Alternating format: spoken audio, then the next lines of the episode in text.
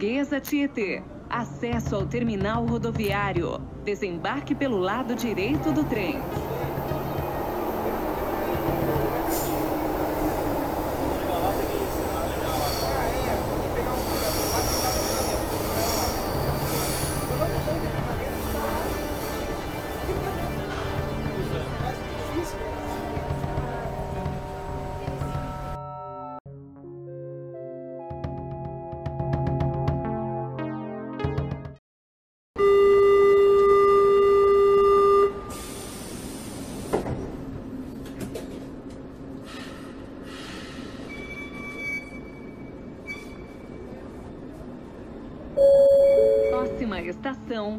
Carandiru. Desembarque pelo lado direito do trem.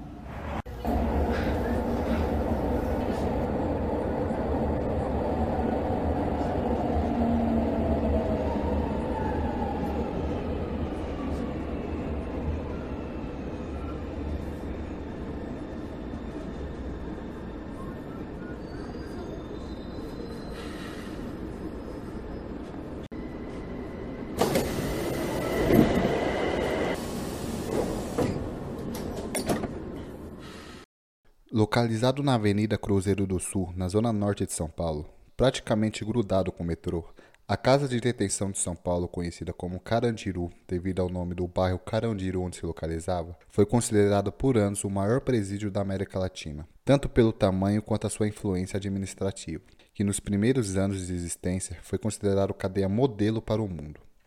Quando foi inaugurada em 1920, ela tinha como objetivo manter os detentos presos provisoriamente até que fosse lhe concedido a transferência para os presídios onde eles iriam cumprir toda a sua pena.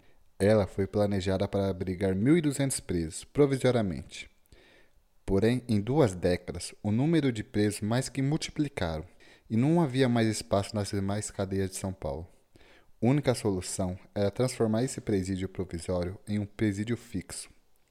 Foi aí que tudo desandou. Em 1950, Jânio Quadros, o governador da época, renomeou e fundou a então Casa de Detenção, uma espécie de condomínio que ficaria conhecida popularmente como Carandiru. O número de presos só aumentava. O limite foi aumentado para 3 mil presos. Em vão, pois os números de presos só aumentavam. A cada governador que entrava no poder na década de 70, o planejamento para solucionar o problema da superlotação era proposta a construção de mais pavilhões. Até seus últimos anos de existência, o Carandiru, que se iniciou com três pavilhões, se tornaram nove, e mais um presídio feminino.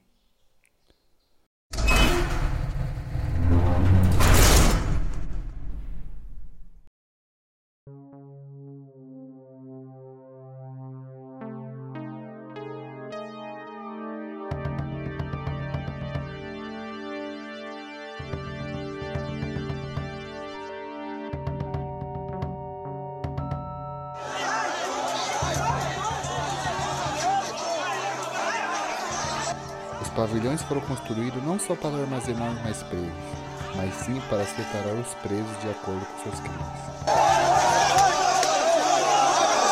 O pavilhão 2 era a triagem. Ali era feito os registros dos presos que chegavam na detenção. Era onde os presos deixavam seus pertences, recebiam suas calças beijas, raspavam seus cabelos e depois ficavam em celas superlotadas esperando o diretor-geral para distribuí-los para seus determinados pavilhões. O pavilhão 4 era o mais desejado. Ele tinha celas individuais e era no mesmo pavilhão da enfermaria. Esse fato se dava porque o pavilhão era exclusivo para os doentes e que tinham problemas psíquicos. Vários presos se faziam de doentes mentais para que pudessem ter celas exclusivas. Nos anos 80, esse setor poderia ser considerado tão perigoso quanto os outros, não pelo fato dos presos que ali habitavam, mas pelo fato de ser a época da pandemia da AIDS e tuberculose. Era recorrente a falta de remédio para a tuberculose, e o uso de drogas injetáveis eram comuns, os chamados BACs, que era cocaína direto na veia. O pavilhão 5 era conhecido como o amarelo. Dava esse nome porque os presos que ficavam ali não tomavam sol, porque lá ficavam os presos jurados de morte por outros presos. Então, eles não podiam sair das suas celas para tomarem banho de sol, o que deixava suas peles amareladas. São eles os estupradores, devedores do tráfico e o pior de todos, os justiceiros. Mais tarde eu falo sobre eles, os justiceiros que têm papel fundamental nessa história. Não se esqueçam deles. O pavilhão 6 era a cozinha. Lá ficavam os presos mais experientes e de confiança da administração, pois só quem faz por merecer tem um cargo onde se manipula as facas no presídio. Lá era onde era feita toda a refeição do presídio. O pavilhão 7 era onde todos os presos que trabalhavam na cadeia ficavam, seja na cozinha, na limpeza, na administração. Esse pavilhão era conhecido por inúmeras tentativas de fuga, por túneis, pois ele ficava grudado com a muralha que dividia a rua do presídio. O pavilhão 8 era o mais calmo. Por quê? Porque lá onde ficavam as cobras criadas, gente experiente no crime, que não se emocionava, não gelava na função. Gente que sabia as leis dos presos e do presídio. Gente com já com doutorado no crime. Enfim, os veteranos. E por fim, o 9. O pavilhão 9 era totalmente o oposto do 8. Era um bando de moleque primário de 18 a 25 anos. Não sabia as leis de convivência no presídio. Tudo emocionado, um querendo ser mais bandido que o outro. Era o pavilhão que mais dava problema. Uma hora ou outra havia briga e mortes naquele pavilhão. Uma molecada que tal atitude lhe custaria um caro.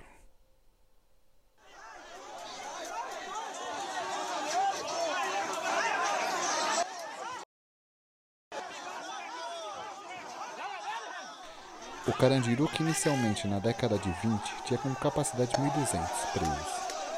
Nos anos 2000, chegava a ter 8 mil presos. O pavilhão 9 abrigava 2 mil deles, 25% total da cadeia. Como o maior presídio da América Latina e considerado um dos maiores do mundo da década de 30 e 40, que mais ressocializava presos, se tornou o mais populoso e violento presídio do mundo.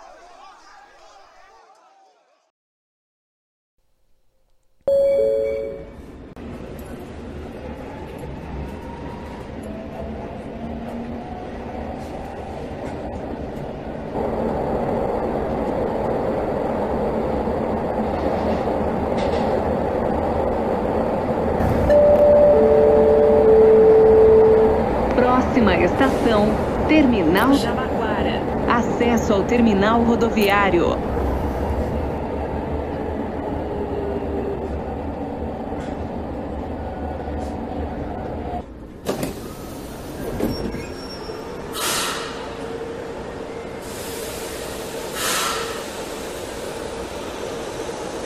O trem protótipo inicia a fase de testes em Jabaquara. É a primeira linha do metrô de São Paulo. De forma constante, vai vencendo o tempo e as dificuldades. Representa a solução de um problema crônico na vida de uma grande metrópole. O presidente Ernesto Geisel visitou o metrô de São Paulo, na linha Norte-Sul. O prefeito Miguel Colassuano e o secretário Paulo Maluf, dos transportes, entre outros convidados, participam da primeira viagem do metrô de São Paulo.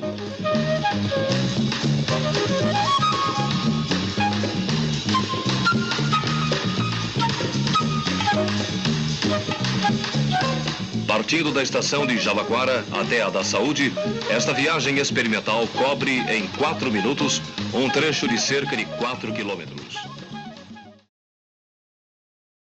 Para entender como essa violência e aprisionamento subiu no país, devemos voltar à época mais bárbara e sangrenta do nosso país. A ditadura militar veio com o discurso de trazer a ordem para o país, para que impedisse um fantasma invisível do comunismo que nem sequer existia foi orquestrado todo um motim federal para que os militares trouxessem uma suposta ordem e segurança para o país. A ditadura militar durou 21 anos, banhada de tortura e perseguição política, e desaparecimento de corpos que não foram encontrados até hoje. Porém, a ditadura militar foi por debaixo dos panos. Muita gente nem sequer sabia que estava vivendo uma ditadura. Apenas os intelectuais e quem tinha muito estudo na época, ou seja, a burguesia que criaram um grupo revolucionário para lutar contra a ditadura. A, pro, a prova que a ditadura militar foi um evento que apenas as pessoas que têm estudos a conhecem é que até hoje há pessoas que nem sabem ou negam que houve uma ditadura. Porém, com ditadura ou sem ditadura, há um fato que a população conhece bem, que está presente no cotidiano dos brasileiros: é a criminalidade. E na ditadura não era diferente. Porém, na ditadura, o braço do Estado tinha carta branca para agir do jeito que queria.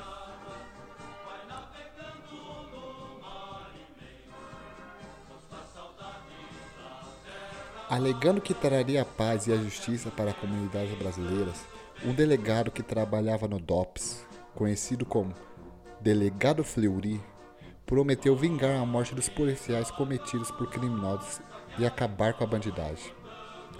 Alegando que traria a paz e a justiça para a comunidade brasileira, um delegado que trabalhava no DOPS, conhecido como Delegado Fleury, prometeu vingar a morte dos policiais cometidos por criminosos e acabar com a bandidagem. Com isso, ele deu início à formação do Esquadrão da Morte, grupo de policiais que entravam nas favelas de São Paulo para praticar chacinas de criminosos. Ele dizia que a cada policial morto iria morrer 10 bandidos. Só que é aquela coisa, né? Ninguém nasce com a palavra inocente e bandido na testa. Então, a maioria dos suspeitos assassinados era o que mais se encaixava no perfil que ele considerava bandido. Ou seja, pessoa, pessoa que tinha tatuagem, era julgada pelas roupas que as pessoas usavam, pobres e negras. Morreu muita gente inocente e presa também. E tudo isso foi encobertado porque o Esquadrão da Morte era financiado pela ditadura militar. E justo nessa época, o governador de São Paulo, que na ditadura não existia voto, mas sim os militares que escolhiam em si, era um cara chamado Paulo Maluf, que adorava e adora esbanjar o seu slogan, que tem que botar a rota na rua. A rota que foi responsável a auxiliar o golpe de 64 junto com os militares. O delegado Fleury fez tudo o que prometeu no final da década de 60 e 70. Todos que cruzavam seu caminho iam para a vala. Até quem já estava preso cumprindo pena por assassinato de policial, ele ia pessoalmente na delegacia, colocava os presos no camburão e executava as pessoas em algum matagal a quilômetros dali. Delegado Fleury ganhou fama e poder. Já não era mais um policial comum. Ele recebia dinheiro de vários empresários que financiavam a ditadura. Extorquia traficante e ganhava muito dinheiro com tráfico. Já não era policial, mas sim um mafioso. No dia 1 de maio de 1979, seu corpo foi encontrado boiando no mar. Sua esposa alega que em um de seus passeios de iate ele caiu na água e se afogou. A teoria foi aceita, o delegado Sérgio Fleury, com o poder que tinha, criou muitos inimigos, seja os revolucionários comunistas que opunhavam-se a ele, os próprios militares do regime, pois no mesmo ano em que ele morreu, foi o ano da anistia da ditadura, que ele mesmo foi contra. Anistia é o perdão dado a todos que cometeram crimes na ditadura, ou vingança de familiares ou parentes que ele matou na periferia. Ninguém se sabe. O corpo nem sequer teve autópsia. Mas na ditadura, meu irmão, corpo na água é afogamento e foda-se.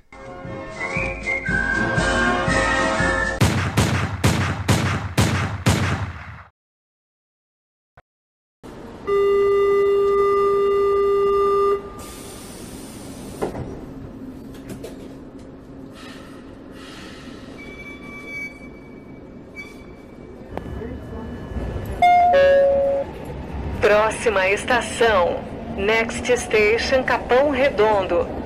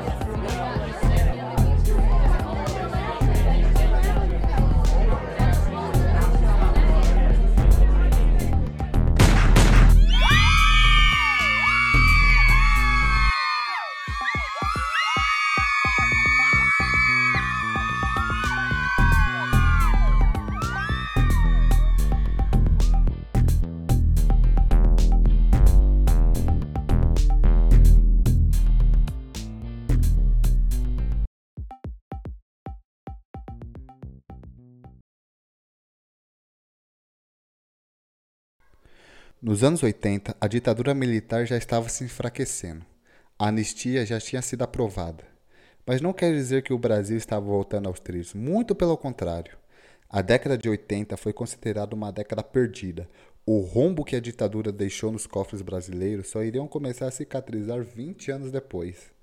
O Brasil vivia em colapso, devendo ao Fundo Monetário Internacional, o primeiro presidente não militar que seria a esperança da nova democracia brasileira morreu antes de assumir. Assumindo assim José Sarney, o seu vice, que criou dois planos furados que não deram em nada para a retomada da economia. E nas ruas da periferia tinha chegado o auge e o epicentro do crack. Assim como estavam destruindo a vida de muitos usuários viciados, também estava enriquecendo muito o traficante. Como eu disse, nos anos 80 o Brasil estava quebrado e o número de desemprego era altíssimo e a escolaridade da maioria era baixíssima. Então, essas pessoas viam a solução no tráfico, porque era mais atrativo. O cara passando fome, vendo sua mãe sem remédio, usando roupa dela de esmola, ver os caras da quebrada dele ostentando joia, com mulher bonita, bebida cara e carro do ano, isso aí seduz o malandro. O outro problema na periferia dos anos 80 era que naquela época o porte de arma era legalizado. Então todos tinham um 38 na cintura. E os que não eram licenciados era fácil de arrumar. Porque se até hoje há esquema de corrupção no Detran para tirar carta, não vai ser diferente com a arma. Porque se é fácil comprar, é fácil repassar para frente. Com isso, o medo corria na veia de todos. Seja de um usuário na fissura por crack vir te assaltar, se defender de tretas banais como um pisão no pé no baile. Na década de 80 havia briga de bairros. O bairro X não se envolvia com o bairro Y. Ligar para a polícia? Nem pensar. A polícia só aparecia nas favelas através de esquadrões da morte. Outro motivo para se ter uma arma. A segurança, cada um que fazia a sua. Nos anos 80, a cidade de São Paulo foi considerada a cidade mais violenta do mundo. Um bairro específico era protagonista nessa estatística, o Capão Redondo. Para se ter noção, ele conseguia ser mais violento que o Iraque e o Afeganistão. Iraque que nos anos 80 estava em plena guerra do Golfo, guerra em que os Estados Unidos invadiram o Iraque à captura do Saddam Hussein. A alta taxa de violência de São Paulo se dava pelo fato dos atos de vingança. Acompanhe o raciocínio comigo, vem comigo. Se todo mundo estava armado e com medo um do outro, as pessoas atiravam primeiro e perguntavam depois. Seja uma briga mal resolvida, alguém sacava a arma e matava seu adversário. Essa pessoa que morreu teria alguém que se revoltaria por ela e iria atrás de vingança. Suponha que ela consiga essa vingança. A outro rapaz que morreu também teria alguém que vingasse a morte dele. Então viraria uma bola de neve de vingança, atrás de vingança, passando de geração em geração, que no final os caras nem sabiam o motivo da treta inicial e o porquê deles estarem se matando. Outro caso são os trabalhadores de periferia, que trabalham 12 horas por dia para ganhar uma migalha de salário. Aí vem um usuário de crack invadir sua casa para te roubar uma TV que ele parcelou em 24 vezes? Ah, o cara se revolta, né? Compra uma arma que quando o cara tentar invadir a casa dele, ele vai preferir ver o cara morto do que a televisão dele roubada. Os traficantes, quando não são pagos, vão atrás dos seus devedores, para fazerem eles pagarem com a vida. E na década de 80, mesmo que o devedor estivesse acompanhado com uma pessoa que não tivesse nada a ver, iria morrer os dois sem contar a guerra por território entre os traficantes.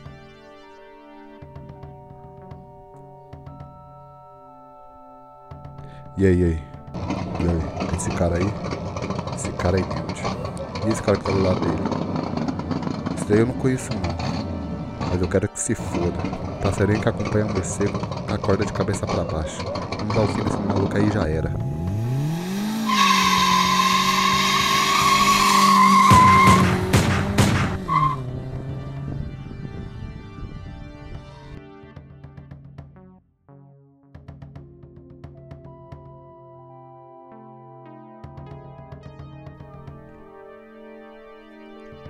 Essas mortes, lógico que estariam enriquecendo alguém. Além dos empresários da elite que traziam as drogas de helicóptero, navio e avião, enriquecia também a grande mídia. A violência e o tráfico rendia manchete para os jornais, tanto televisivo como impresso. Porém, a estratégia vai muito além. Como na década de 80 não era todo mundo que tinha uma televisão e a leitura não era estimulada, os ditos jornais populares eram vendidos de monte. O mais famoso era chamado Notícias Populares. Esse jornal era diferente do Estadão, Folha de São Paulo, o Globo. Não, não, nada disso. Esse jornal era feito pro povão mesmo, semi-analfabeto. Era uma mistura de Gugu com Datena. Ele não mostrava a cotação do dólar, a situação do PIB, nada disso. Ele era sensacionalista ao extremo. Era comum dizer que ele pingava sangue. As manchetes iam de homem mata facada mulher grávida estupra cadáver. Mulher prostitui os filhos em troca de dinheiro. Bebê diabo nasce em São Bernardo do Campo. O chupa-cabra está à solta. Enfim, desse nível para baixo. E esse jornal vale equivalente a um real nos dias de hoje. Enquanto o Globo, Estadão, Folha de São Paulo equivalia a uns 10 reais. Percebe? Era pro povão mesmo o alvo desse jornal. Aí depois veio telejornais, sensacionalistas como Aqui Agora. Ok, Lau, vamos voltar ao caso da mulher que foi estuprada e morta em São Paulo. Você vai ver agora como a polícia chegou aos assassinos. Gil Gomes mostra aqui e agora. O crime começou a ser investigado pela Delegacia de Homicídios, mas os policiais do distrito, o titular, o doutor Osmar e o mais famoso que era esse aqui.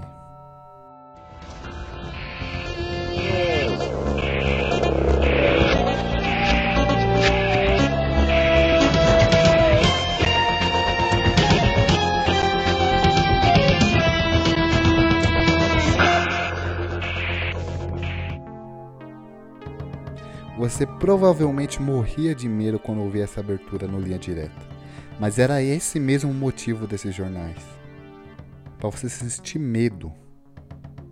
Antes mesmo dos jornais policiais ter um ar de engraçadão, como os do Siqueira Júnior, que prende o telespectador para o humor e por memes, antigamente a estratégia era prender o telespectador através do medo.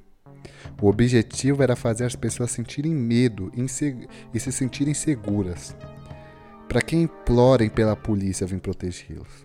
Os comerciantes eram os que mais clamavam pela polícia para proteger seus comércios. Nos anos 80, com o enfraquecimento da ditadura militar, o exército entrou em uma profunda crise. Não tinha mais como bancar os grupos de extermínio. Com isso, vários militares e policiais ficaram desamparados e desempregados. Muitos faziam bicos como segurança de puteiro, caça-níquel e de lojas. Estaria então dado fim ao esquadrão da morte que tanto aterrorizava as periferias. Estaria! Se não fosse a própria população da periferia pedir eles de volta. Com o aumento da violência, com o aumento da violência e os jornais populares botando medo nas pessoas, no ato de desespero, a população queria que prendesse o máximo possível, matasse quem tinha que matar. O ato de desespero e medo faziam transbordar a frase: bandido bom é bandido morto. Não deu outra, juntou a fome com a vontade de comer. Foi então assim formado os justiceiros. Diferente dos esquadrões da morte, o justiceiro não era formado apenas por policiais, mas também donos de lojas, militares e policiais afastados e desempregados, e empresários eram paramilitares, uma polícia paralela.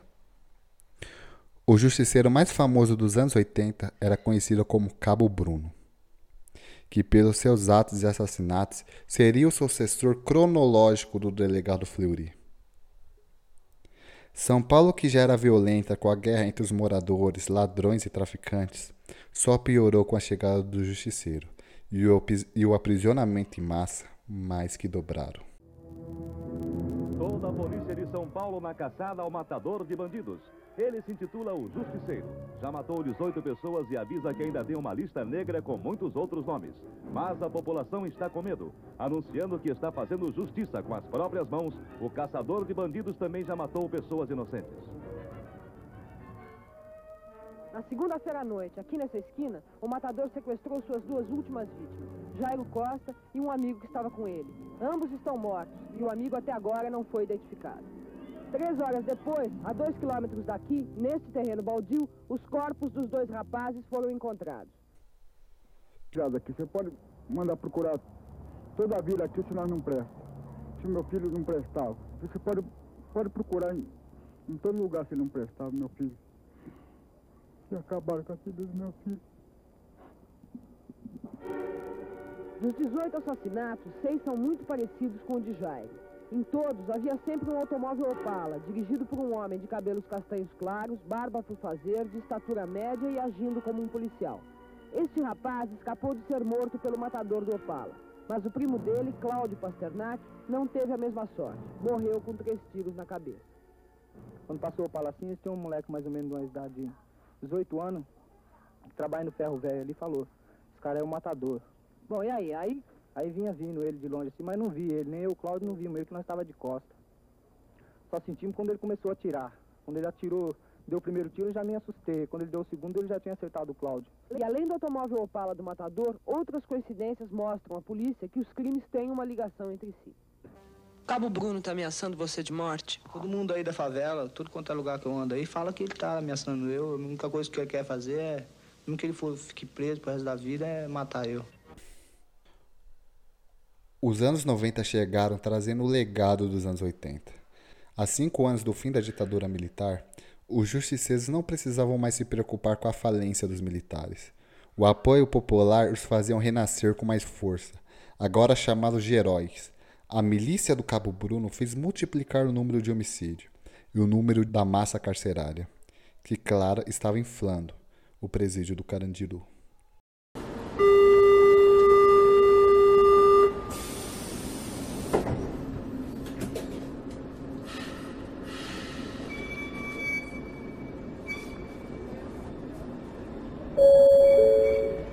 Próxima estação, Carandiru. Desembarque pelo lado direito do trem.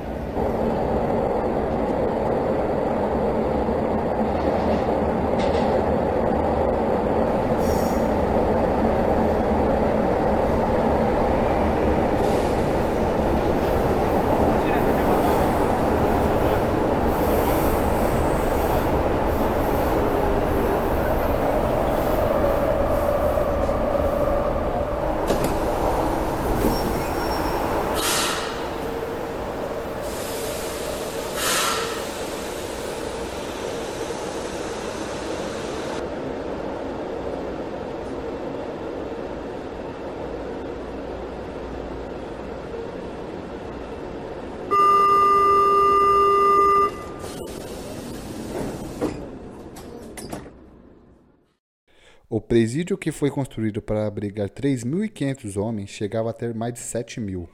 Não era mais possível controlar a situação e as regras da cadeia. Era muito preso para cerca de mil carcereiros. Era comum assassinato entre eles, esfaqueamento, estupro, mutilamento. Era comum morrer preso todo dia. Não era possível controlar a entrada de drogas no presídio. O crack, que era febre na rua, infestou as cadeias. Os mesmos problemas de dívidas de drogas também ocorriam na cadeia. Muitos presos se suicidavam enforcados com lençol. Muitos já tinham pagado a pena e, e, continuavam presos porque não tinha quem procurasse os seus direitos deles na justiça, e eram esquecidos lá dentro por causa da superlotação. Era praticamente os presos que mandavam lá dentro. As rebeliões que eles faziam eram tanto eles que decidiam e resolviam quando ia acabar, se entendendo entre si. Só não podia dizer que eles mandavam 100% por causa dos agentes carcerários e da polícia que protegiam as muralhas com suas metralhadoras na tentativa de fuga. Com baixo salário dos carcereiros, a missão quase impossível de manter a ordem com mais de 7 mil presos, alguns carcereiros se deixavam levar pelo suborno. No Brasil, o maior motivo de aprisionamento são decorrido pelas drogas. De fato, o crime de tráfico é considerado crime. Mas por essa onda de pressão popular por aprisionamento para se sentirem mais seguras, aquelas pessoas mais pobres e negras que são flagradas com cigarro de maconha ou metade disso é levada à presa também, do mesmo modo que um mega traficante, e recorre e espera o julgamento da justiça presas. Ou seja, se uma pessoa é inocente, ela pode passar dois anos aguardando julgamento presa, junto com os maiores assassinos. E se essa pessoa realmente for culpada, ela passa dois anos presa e ganha uma pena de cinco anos. Esses dois anos não conta e recomeça a contagem. Ou seja, ela vai passar sete anos presa. 34% da massa carcerária estão presos ainda esperando o julgamento. Esse era exatamente a situação do pavilhão 9. A maioria réus primários, presos que nem sequer foram julgados, furtos pequenos ou denúncias pela população e teve o azar de se parecer com algum meliante. No dia 2 de outubro de 1992, foi um dos marcos na história da penitenciária e na história do país. Enquanto toda a atenção dos presos e funcionários estava voltada a uma partida de futebol, dois presos começaram a discutir no pavilhão 9 a briga se cedeu. Companheiros de ambos os lados se envolveram na briga, que contagiou todo o pavilhão. Uma briga comum de dois presos se tornou uma mega rebelião. Notou-se fumaça na cela, algo estava pegando fogo. Gente sendo esfaqueada à torta e a rodo. A situação tinha saído completamente do controle. O diretor da cadeia, chamado Ismael Pedroso, ligou para a tropa de choque.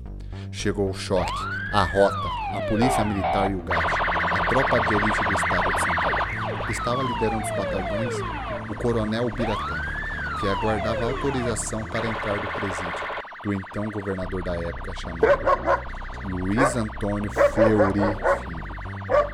A tropa já estava posicionada, com pastores alemães, o helicóptero Águia sobrevoando quente ao pavilhão. Os parentes dos presos agonizavam na porta do presídio, pedindo desesperadamente por informações familiares. Fleury não estava no seu gabinete, estava em uma viagem de negócio. Dava assim ao seu secretário de segurança, chamado Pedro Franco, a decisão de entrar ou não no presídio. Ele deu a ordem de que, se fosse interesse do coronel Rubiratã, que se fosse necessário, tinha autorização para entrar. Mas espera um pouco, espera um pouco, espera um pouco. Se as rebeliões era comum no Carandiru e os presos mandavam e desmandavam, começavam e terminavam quando quisesse, porque justo no dia 2 de outubro a polícia teve que intervir. Porque, meu amigo, no dia seguinte, no dia 3 de outubro, era dia de eleição em São Paulo. O governador não ia querer deixar a principal cidade do estado dele no caos às vésperas que o candidato do partido dele estava concorrendo. Estava feito. Coronel Ubiratã dava ordem para invadir o presídio a cavalaria, o choque, o GAT, a PM, os pastores alemães e a rota entraram no pavilhão 9.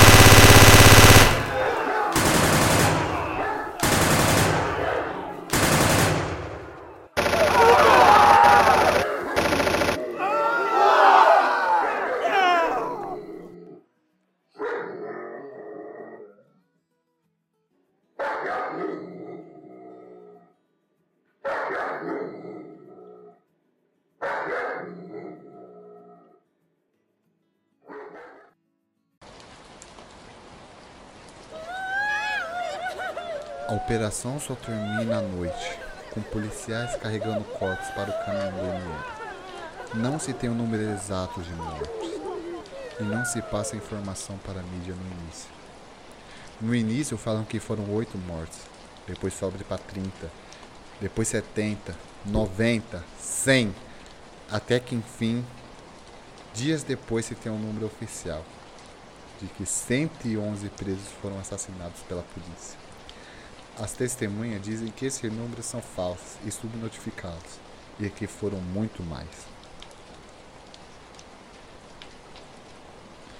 Quando a polícia invadiu, houve uma carnificina. O clarão das metralhadoras dava luz naquele lugar escuro. Ironicamente, as metralhadoras eram o modelo MP-40, as mesmas que os nazistas usaram na Segunda Guerra Mundial. Presos rendidos na cela foram metralhados. Outros presos foram trancados na cela junto com os pastores alemães que mutilaram a mordir os presos. Era um banho de sangue, literalmente. Relato dos faxineiros no dia seguinte afirmavam que o sangue nos corredores batiam no tornozelo e que tinha que ser puxado a rodo todo o sangue do pavilhão. No meio da noite, a polícia ordenou que todos os sobreviventes ficassem pelados e carregassem os corpos para o pátio interno. Na crocodilagem, quando terminava o serviço, era alvejado pelas costas. Até aqueles que só saíram com apenas perfurações das mordidas dos cachorros já estavam condenados à morte. Como eu disse lá no começo, o presídio vivia uma epidemia de AIDS. Então, o cachorro que perfurou com os dentes uma pessoa que estava com o vírus, automaticamente o cachorro virava um transmissor, um vetor do vírus quando mordesse outras pessoas. Por isso, o número de 111 mortes tem chances altíssimas de serem subnotificadas. Falsas. Foram muito mais mortes decorrida a invasão do Carandiru. Fora os corpos que foram mutilados e comidos pelos cachorros.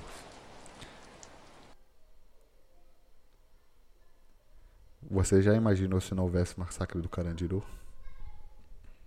Uma briga entre grupos rivais provocou a confusão.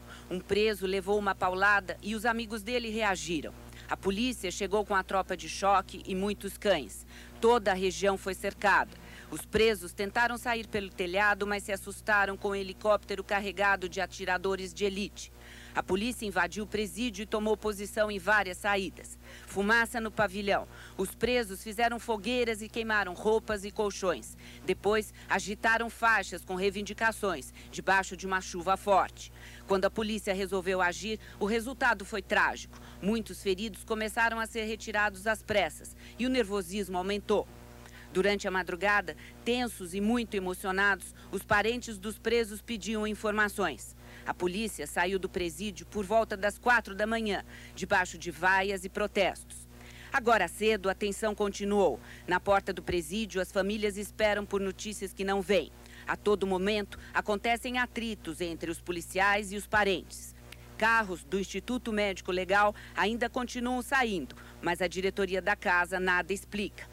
A visita do fim de semana foi mantida, mas só puderam entrar as pessoas que têm parentes presos em outros pavilhões que não o pavilhão 9, onde ocorreram os distúrbios de ontem. Quem esteve lá dentro diz que a casa parece calma, mas ninguém viu como e onde estão os presos que se amotinaram. A angústia de toda essa gente, mães, irmãs, filhos e mulheres de presos, é não saber ao certo quem morreu e quem está vivo. A única notícia dada ainda ontem à noite pelo diretor da casa de detenção é de que apenas oito presos teriam morrido. Mas já circulam notícias oficiosas, vindas de hospitais e postos de Instituto Médico Legal, de que o número real de mortos poderia estar acima de 100. O relatório oficial, entretanto, só vai ser divulgado hoje à tarde pelo secretário da Segurança Pública. Eu lamento pelas mortes que ocorreram na casa de detenção. Agora, o que nós temos que verificar é se a ação da polícia foi uma ação adequada naquele momento. Como é seu nome? Milton Marques Viana. Você está condenado a 4 milhões 9, eu presenciei os fatos.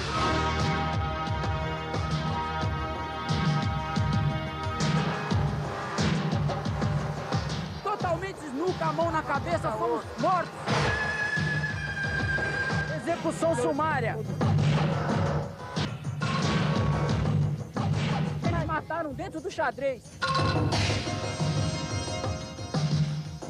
Eles jogavam de cima, no fosso do elevador.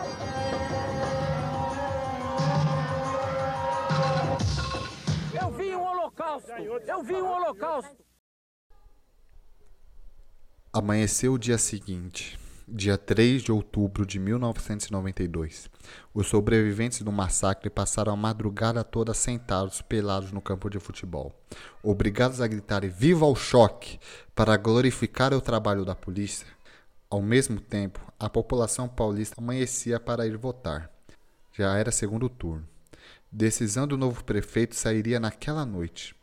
Os acontecimentos da noite anterior poderiam mudar facilmente as estatísticas e a pesquisa de intenção de voto do candidato que estava liderando.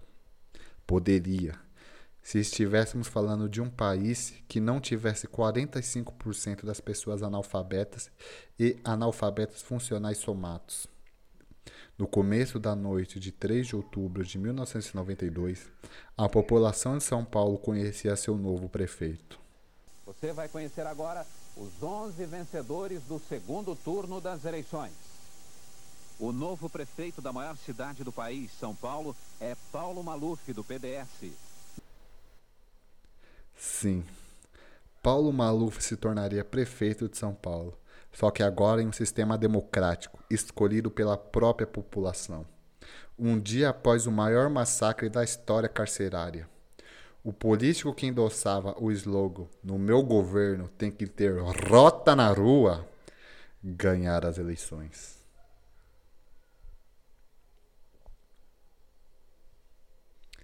Depois do massacre, o Carandiru nunca mais foi o mesmo, de 1992 em diante. A cadeia não tinha mais clima para se sustentar. Era como se o evento tivesse mostrado ao mundo as condições precárias e o barril de pólvora que estavam prestes a explodir, bem colado ao centro da maior cidade da América Latina e a terceira do mundo. Não era para tanto. O que ocorria no Carandiru, desde as fugas, rebeliões, assassinatos, nunca era mostrado nas, nas grandes mídias, apenas nos jornais populares. De um dia para a noite, o Carandiru estava tampado em todos os jornais do mundo. Como forma de castigo, os presos sobreviventes foram transferidos para outros presídios. Como forma de castigo, eles foram transferidos para um dos piores presídios do estado, o Piranhão. E nesse bonde de milhares de detentos, um especial se destacaria e mudaria para sempre as condutas e a história do sistema prisional e a do Brasil.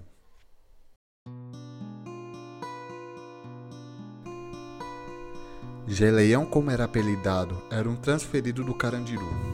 Inconformado com a ação do Estado no massacre, jurou para si mesmo que mudaria o sistema.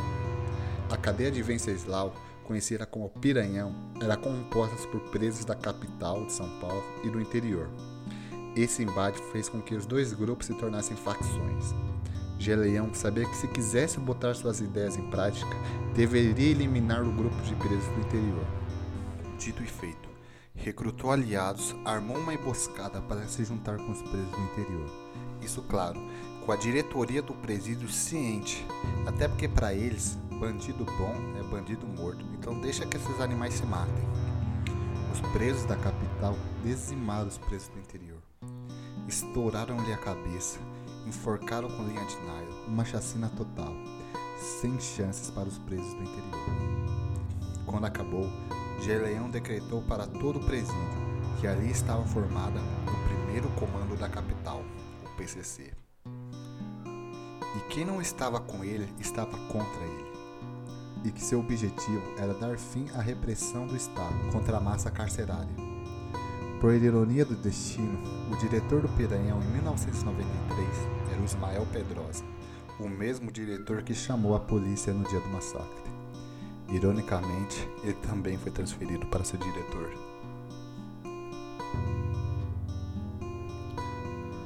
O PCC criou um estatuto com o slogan Paz, Justiça e Liberdade. Paz para os presos e familiares que o aguardavam na rua. Justiça as penas e os direitos dos seres humanos, e liberdade para todos que estavam presos. O principal objetivo do artigo do Estatuto era vingar as mortes do massacre do Carandiru, fazer com que os presos parassem de se matar, porque o principal inimigo não eram os outros presos, mas sim o Estado.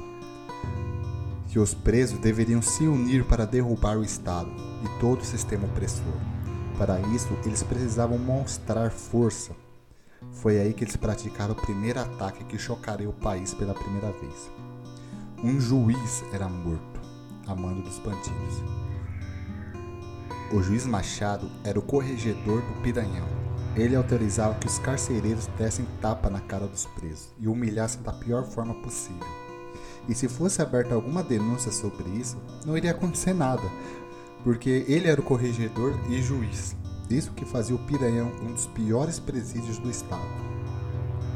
Porque, diferente dos outros, esse era 100% isento de qualquer acusação.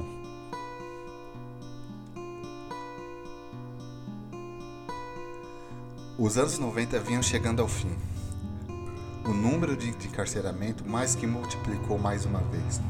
O número de assassinatos também. O PCC começava sua ascensão nas cadeias, criando cada vez mais forças, porque se o número de aprisionamento vinha subindo, isso, isso significava mais afiliados para o PCC. Porque essas pessoas queriam segurança nos presídios, e só o PCC poderia dar. A mídia era negacionista quanto à existência da facção. Isso fez com que o PCC montasse uma mega rebelião para todo o Brasil ver a sua força. Vira a década, entramos no ano 2000. Geleão tem agora um comparsa chamado Marcola, que mais tarde falarei dele. No ano de 2001, é feita uma mega rebelião em resposta à mídia, que negava a existência. Vários presídios, detenções, cadeias de São Paulo faziam uma rebelião orquestrada mesmo, no mesmo dia e na mesma hora, em todos os cantos do estado de São Paulo, inclusive no Carandiru. Não tinha mais como haver negacionismo a mídia filmava todos os presídios com lençóis brancos e mastros que se faziam de bandeiras com a sigla da facção. Todas iguais ao mesmo tempo em todos os estados.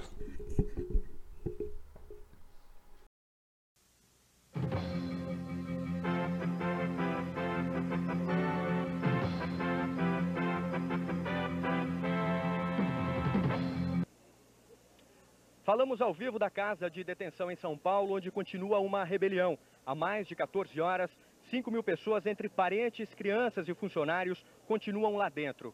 Ontem, por volta do meio-dia, várias rebeliões foram registradas no estado de São Paulo. 11 delas ainda não chegaram ao fim.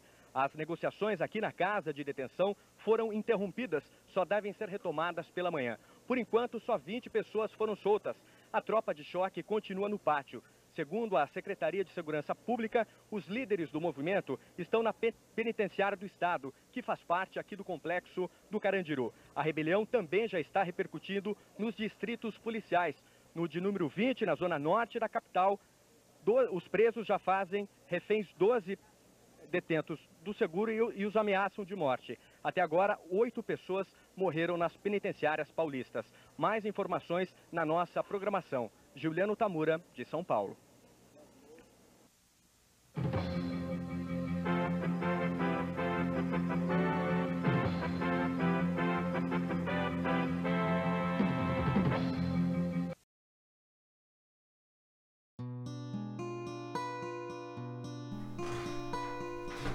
Marcola era o braço direito do Geleão. Geleão a ideologia de que a facção deveria agir violentamente demonstrando poder aonde que passasse, praticando atentado e terrorismo. Uma das principais ideias era colocar um carro-bomba em frente à Bolsa de Valores de São Paulo. Marcola foi contra e dizia que, ele deveria, que eles deveriam trabalhar com inteligência, como a máfia, tudo debaixo dos panos, e que o lucro da facção seria melhor do que status. Geleão achava que o Marcola estava crescendo até demais, que queria tomar o seu lugar, e que ele fosse um traíra. Lembre-se, Geleão era extremista, dizia que quem não estava com ele estava contra ele. Nessa, Geleão mandou matar a, a mulher de Marcola, que além de mulher era advogada do Marcola também. Os presos não aceitaram isso e ficaram do lado do Marcola e expulsaram o Gé Leão. Agora o PCC iria agir com inteligência. No estatuto foi criada a lei que nenhum preso pode matar o outro, sem autorização de um superior da facção. Essa lei era para evitar que desavenças virassem bolas de neve de vingança. Que preso que mata preso acaba criando cobra, que mais tarde poderiam querer se vingar. A facção iria se enriquecer, ao invés de criar status. Com isso, para cada preso que chegava, se eles quisessem proteção, deveriam pagar uma, uma mensalidade à facção. Lembre-se, os números de encarceramento estavam só aumentando a cada ano e década que se passava. A sociedade esquece que um dia os presos são soltos e voltam para a rua. Com a facção formada, os ideais da cadeia agora são levados às periferias. O número de homicídios em São Paulo despencou, porque ninguém saía se matando, como era nos anos 80 sem consultar os chefes do PCC, era veemente proibido praticar assassinato, e quem desobedecer teria que lidar com a maior facção do país. O que fez com que acabasse o ciclo de vingança, que era o que aumentava a taxa de homicídio. Isso deu ao fato porque o PCC não dava apenas para lucrar extorquindo presos por proteção. A família dos presos eram muito pobres, por isso a facção se envolveu com o tráfico de droga que era bem mais lucrativo. E por isso que a paz deveria reinar nas periferias, para que a polícia não viesse atrapalhar os negócios. Então, quanto menos gente morrendo, menos polícia ia encher o saco. E para melhorar, nos anos 2000 entrava a lei do desarmamento. E cada pessoa que quisesse abrir uma biqueira ou uma boca de fumo iria receber um aval do PCC. Tipo, olha, você pode se afiliar com a gente, nós não queremos nenhuma taxa do seu comércio, só queremos que você se filie, se filie com a gente. Qualquer problema, você liga para a gente, que a gente resolve para você. Com isso, as biqueiras de São Paulo não precisavam se preocupar que outra biqueira viesse invadir ela. Por isso que em São Paulo você não vê gente de fuzil na rua, tiroteio entre favelas, porque estão todos sobre o aval do PCC. Então em São Paulo você tem na mesma rua umas três biqueiras, de diferentes donos porque o PCC entende que o livre mercado, a competição de comerciantes é errônea, diferente do Rio de Janeiro, que estão em constante guerra por território. Hoje São Paulo tem a menor índice de homicídios graças ao PCC. Hoje nas periferias de São Paulo, você não pode resolver uma desavença e matar alguém sem antes consultar alguém que manda no tráfico de drogas naquela região. Dava então o que conhecemos hoje como Tribunal do Crime.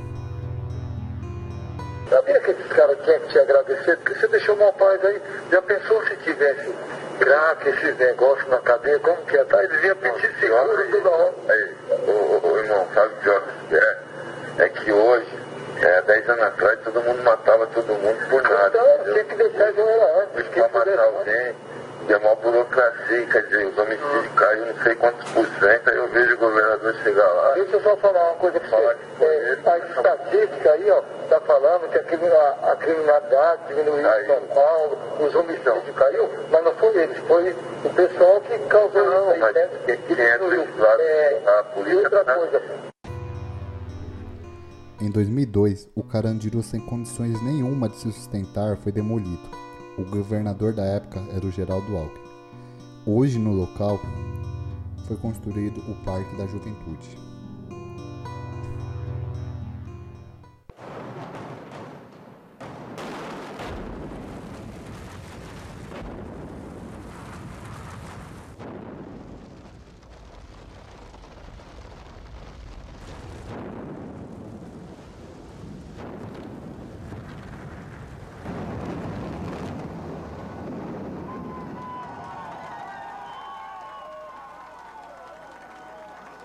Operação realizada com sucesso.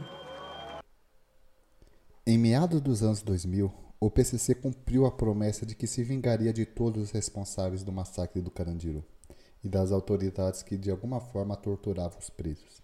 Em 2005, Ismael Pedrosa, diretor do Carandiru e do Piranhão, foi baleado dentro do seu carro.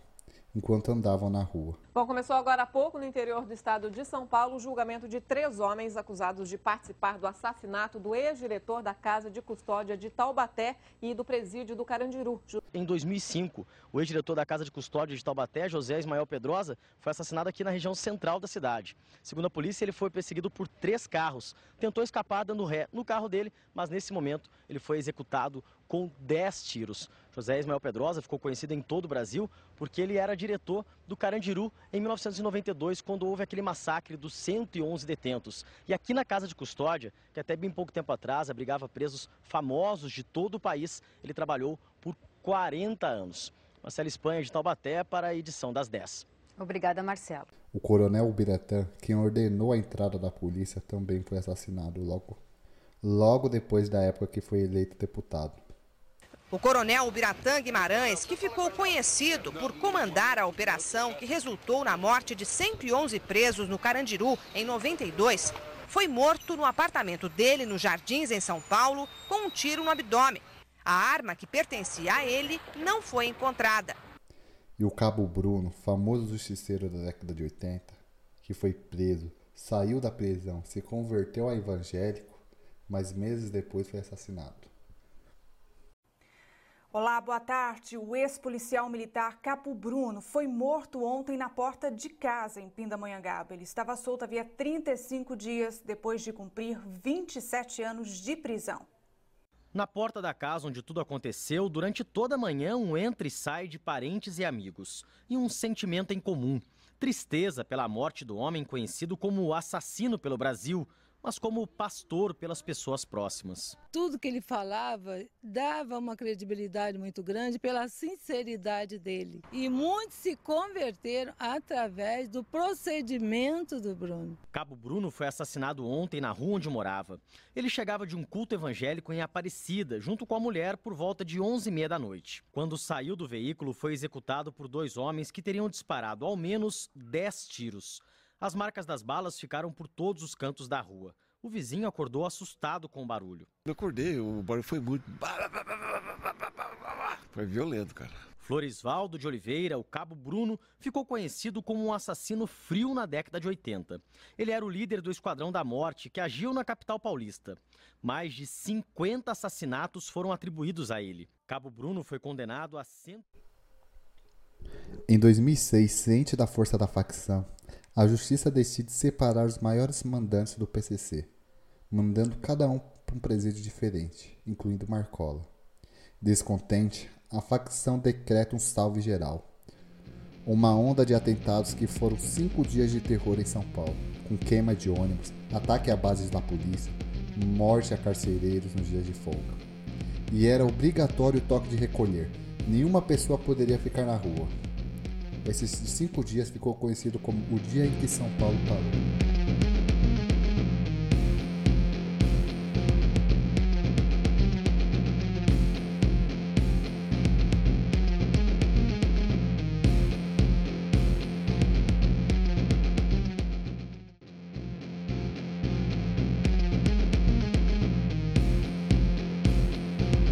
A polícia deu contra a polícia deu um contra-ataque junto com os justiceiros, também atacavam aqueles que estavam na rua.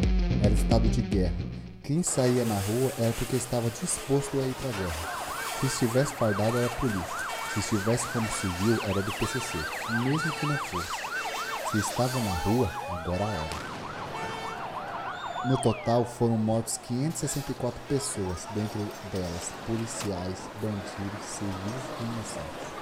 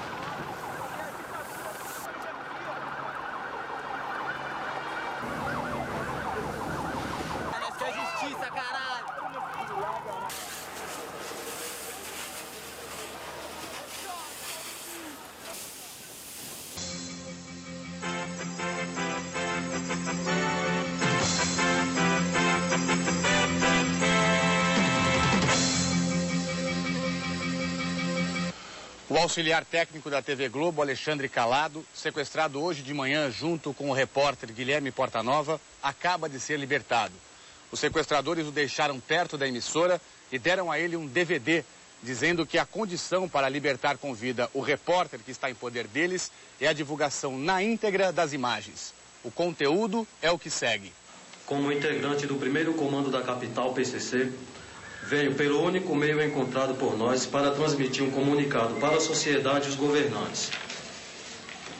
A introdução do regime disciplinar diferenciado pela Lei 10.792 de 2003 no interior da fase de execução penal inverte a lógica da execução penal e, coerente com a perspectiva de eliminação e inabilitação dos setores sociais redundantes, abre aspas, leia-se clientela do sistema penal, fecha aspas. A nova punição disciplinar inaugura novos métodos de custódia e controle da massa carcerária, conferindo a pena de prisão o nítido caráter do castigo cruel.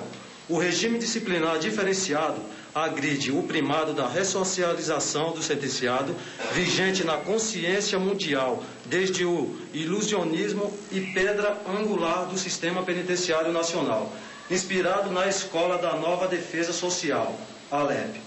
Já em seu primeiro artigo, traça como objetivo do cumprimento da pena a reintegração social do condenado, a qual é indissociável da efetivação da sanção penal, Portanto, qualquer modalidade de cumprimento de pena em que não haja comitância dos dois objetivos legais, o castigo é reintegração social, com observância apenas do primeiro, mostra-se ilegal e contrário à Constituição Federal. Queremos um sistema carcerário com condições humanas, não um sistema falido, desumano no qual sofremos inúmeras humilhações e espancamentos. Não estamos pedindo nada mais do que está dentro da lei.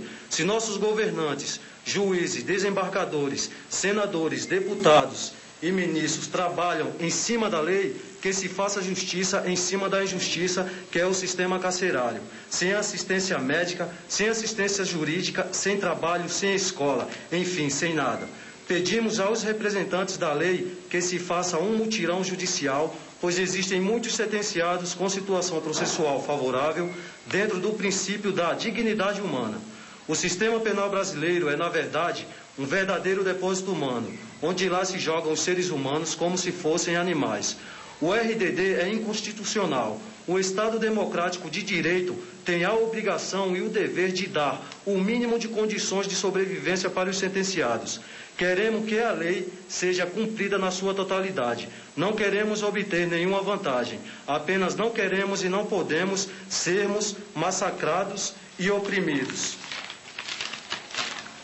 Queremos que o, as providências sejam tomadas, pois não vamos aceitar e ficarmos de braços cruzados pelo que está acontecendo no sistema carcerário. Deixamos bem claro que nossa luta é com os governantes e policiais e que não mexam com nossas famílias, que não mexeremos com as de vocês. A luta é nós e vocês. Este é o vídeo enviado pelos sequestradores. Outras informações sobre o sequestro do jornalista Guilherme Portanova a qualquer momento.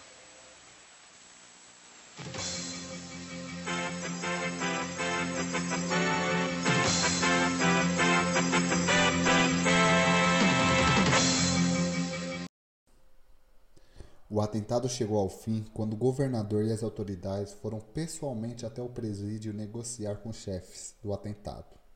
O atentado chegou ao fim quando o governador e as autoridades foram pessoalmente até o presídio negociar com os chefes do atentado o fim daquela onda de terror.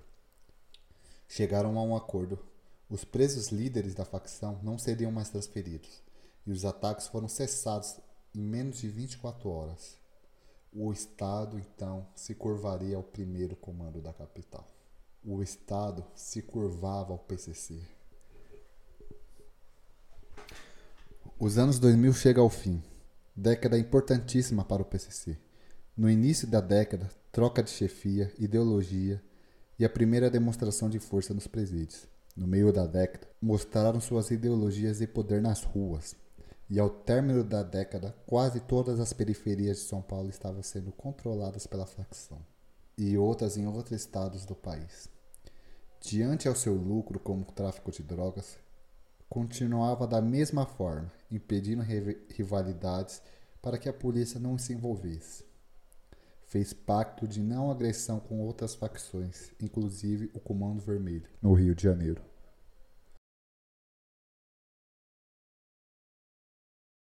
Só que tráfico de drogas envolve muito dinheiro. E muito dinheiro envolve muito poder. E muito poder envolve muito ego. O PCC não precisava pegar uma porcentagem dos lucros do traficante, porque toda a droga, principalmente a cocaína, que chegava no Brasil pela Bolívia, era monopolizada pela facção. O PCC então viraria um cartel. Suas ideologias para lutar contra o sistema foram deixadas de lado, porque o dinheiro falava mais alto. Chega os anos 2010. O PCC é a maior facção do país. Isso deve ter mexido com o ego deles. O acordo de paz foi rompido pela própria facção, que poderia dominar todo o país e monopolizar o tráfico de drogas.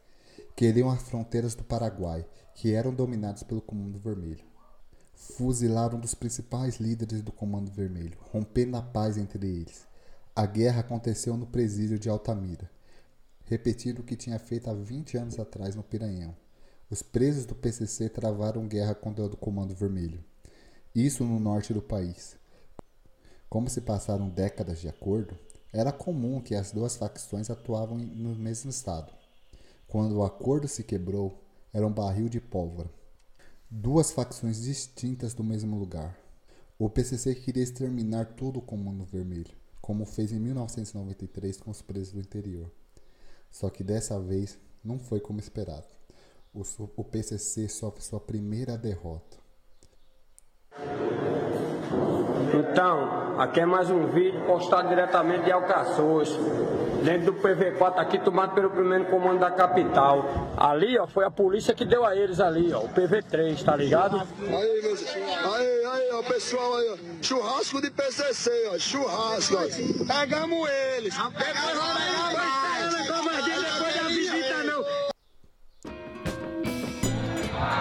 O CVRL, FDN, Sindicato do Crime, GDE, tá ali os PCC ali, ó, tudo acuado ali com medo.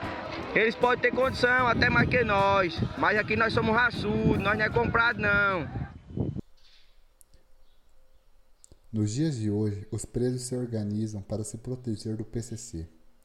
O PCC, que veio com o intuito de pacificar os presídios, sentiu o poder na mão e virou de oprimido para opressor mas o legado do PCC e a ideologia permaneceram. Os presos hoje usam essa tal ideologia para se proteger do Estado e do PCC, formando assim diversas facções distintas. Todos com o mesmo objetivo: proteção. Proteção. Na década de 90 até os dias de hoje, o número de carcerários aumentou 700%. 700% aumentou o número de presos no Brasil.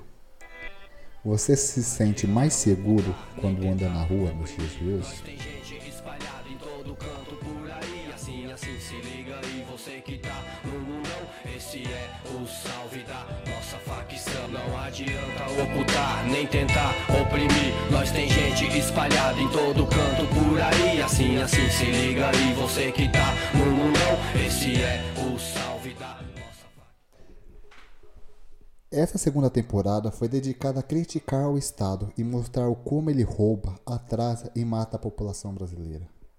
Isso não quer dizer que eu seja a favor da extinção do Estado, muito pelo contrário. O Estado já é extinto. Esses que se dizem Estados, você pode ver que são sempre os mesmos, com ideologia de direita. E para quem, essas ideologias, quem essas ideologias interessam? As grandes elites, elas que controlam o país, o Estado. Elas que controlam o país. O Estado são só os representantes dessa elite.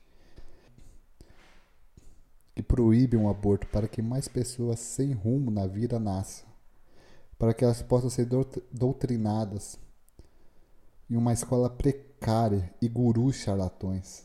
Para que elas possam atuar a favor deles, sendo massa de manobra deles. Para que eles possam atuar a favor deles para que elas possam atuar a favor desses empresários, sendo massa de manobra deles, para, trabalhador, para trabalharem nas empresas deles, para gerarem lucro para eles, sem que os trabalhadores não se questionem da má distribuição de renda.